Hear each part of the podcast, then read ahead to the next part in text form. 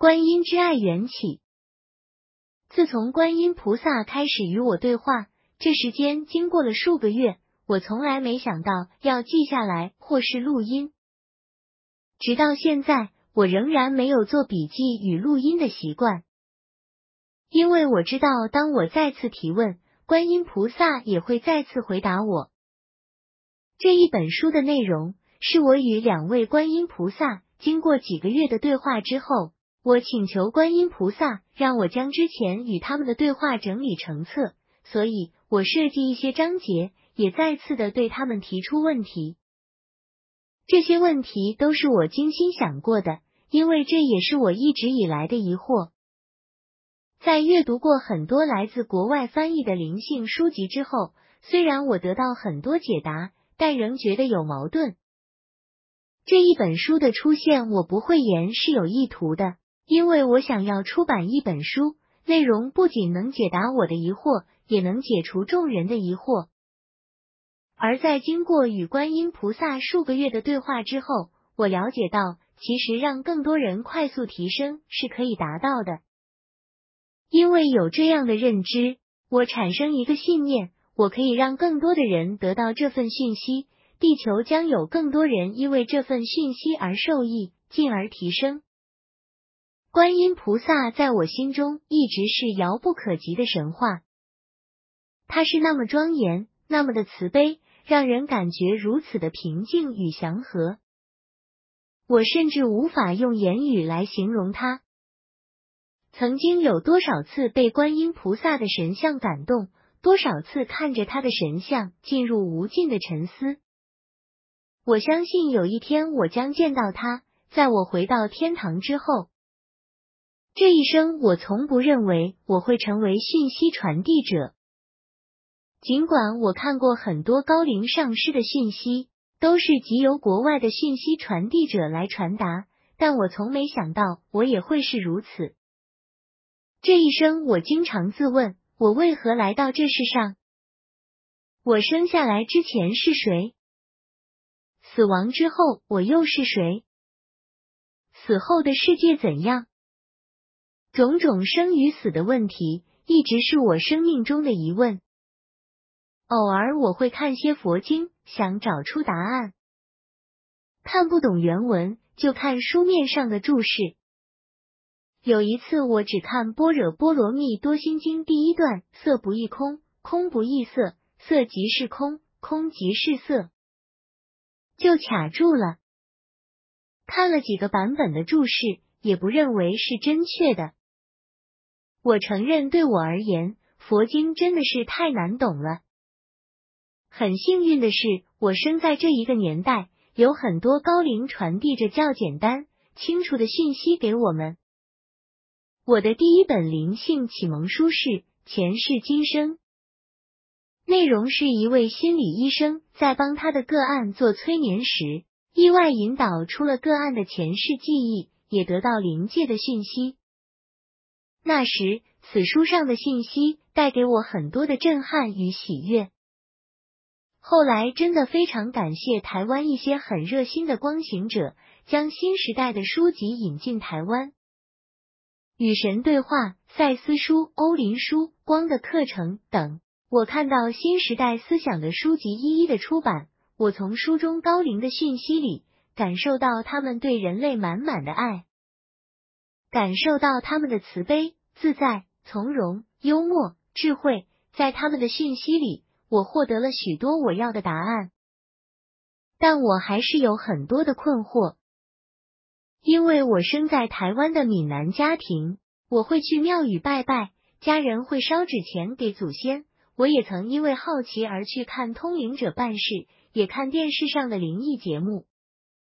对于庙宇、神明、通灵、鬼魂、因果业力。这些常听到且比较属于台湾道教文化范畴的名词，听得越多就越难以理解。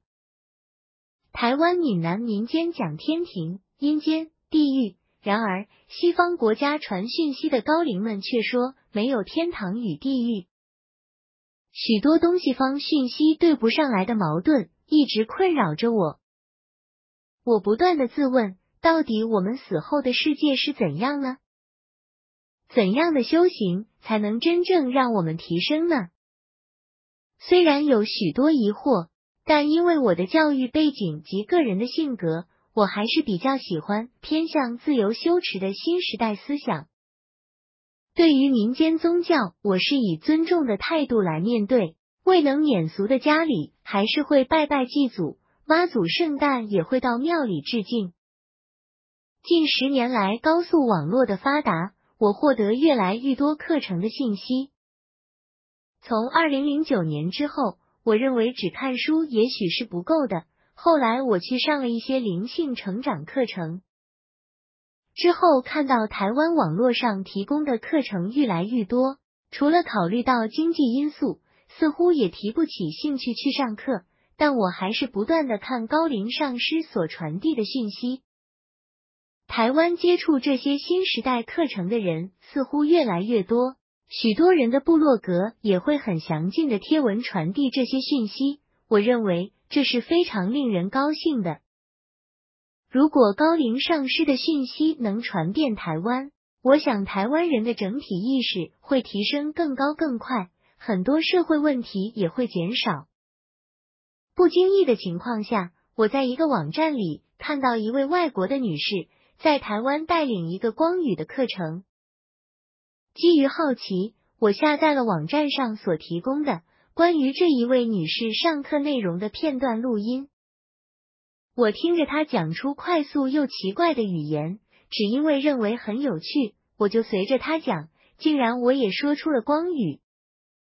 我疑惑了一下，我心想是我自己乱讲，而且无意义的吧。我再度放松舌头，令自己发出声音。经过几次测试，我真的可以完全确定这不是我自己说出的语言。之后，我就展开了与观音菩萨对话的旅程，而且是直接由我口中讲出来。我很喜欢这样的沟通方式，因为简单又快速。就像与朋友对话一样，而这一次，观音菩萨把邀约权交给了我，也就是说，当我准备好提出疑问时，他们就会出现。观音菩萨给予我很多的教导，很多的爱，也让我提问很多私人问题。与菩萨刚开始对话时，我从没想到要录音，也没做笔记，而本书前言所写的。是包含着好几天的对话，都是我再去回想而写下的，所以遗漏掉很多。除了前言之外，整体大纲是我征求菩萨同意之后定下的。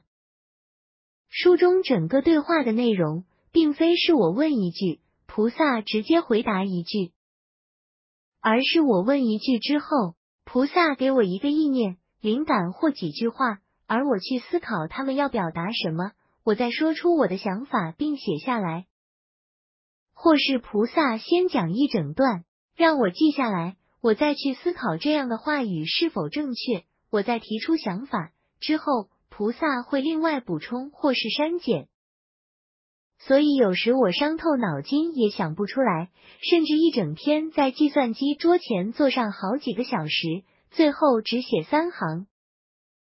我也曾经将他们与我的对话洋洋洒洒的写了好几页，最后他们只一句话，就是叫我将一整天写的都删除掉。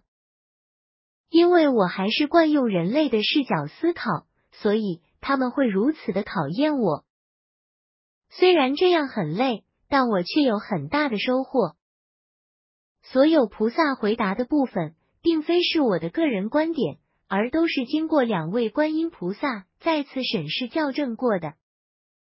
经过与观音菩萨几个月的相处，从半信半疑到我可以接受他们所讲的讯息，到完全的信任，我接受了很多教导。我自认为是全世界最幸运的人之一。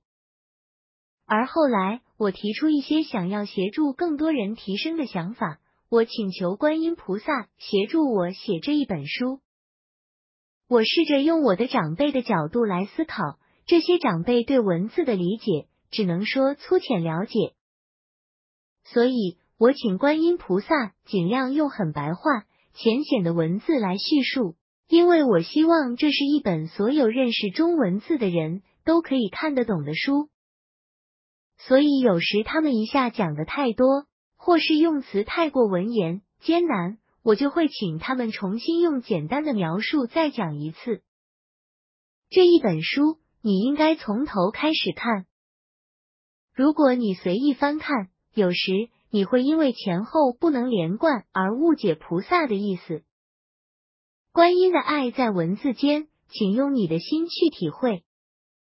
注：特别建议您阅读《观音之爱》的全书内容，以及 Skilla 官方网站的所有文章，这是一份非常珍贵的礼物。更多资讯，请访问字幕上的网站。在 Skilla 官方网站上，可以在线阅读和购买《观音之爱》。本作品的版权归属于 Secula，未经 Secula 同意，请不要转载。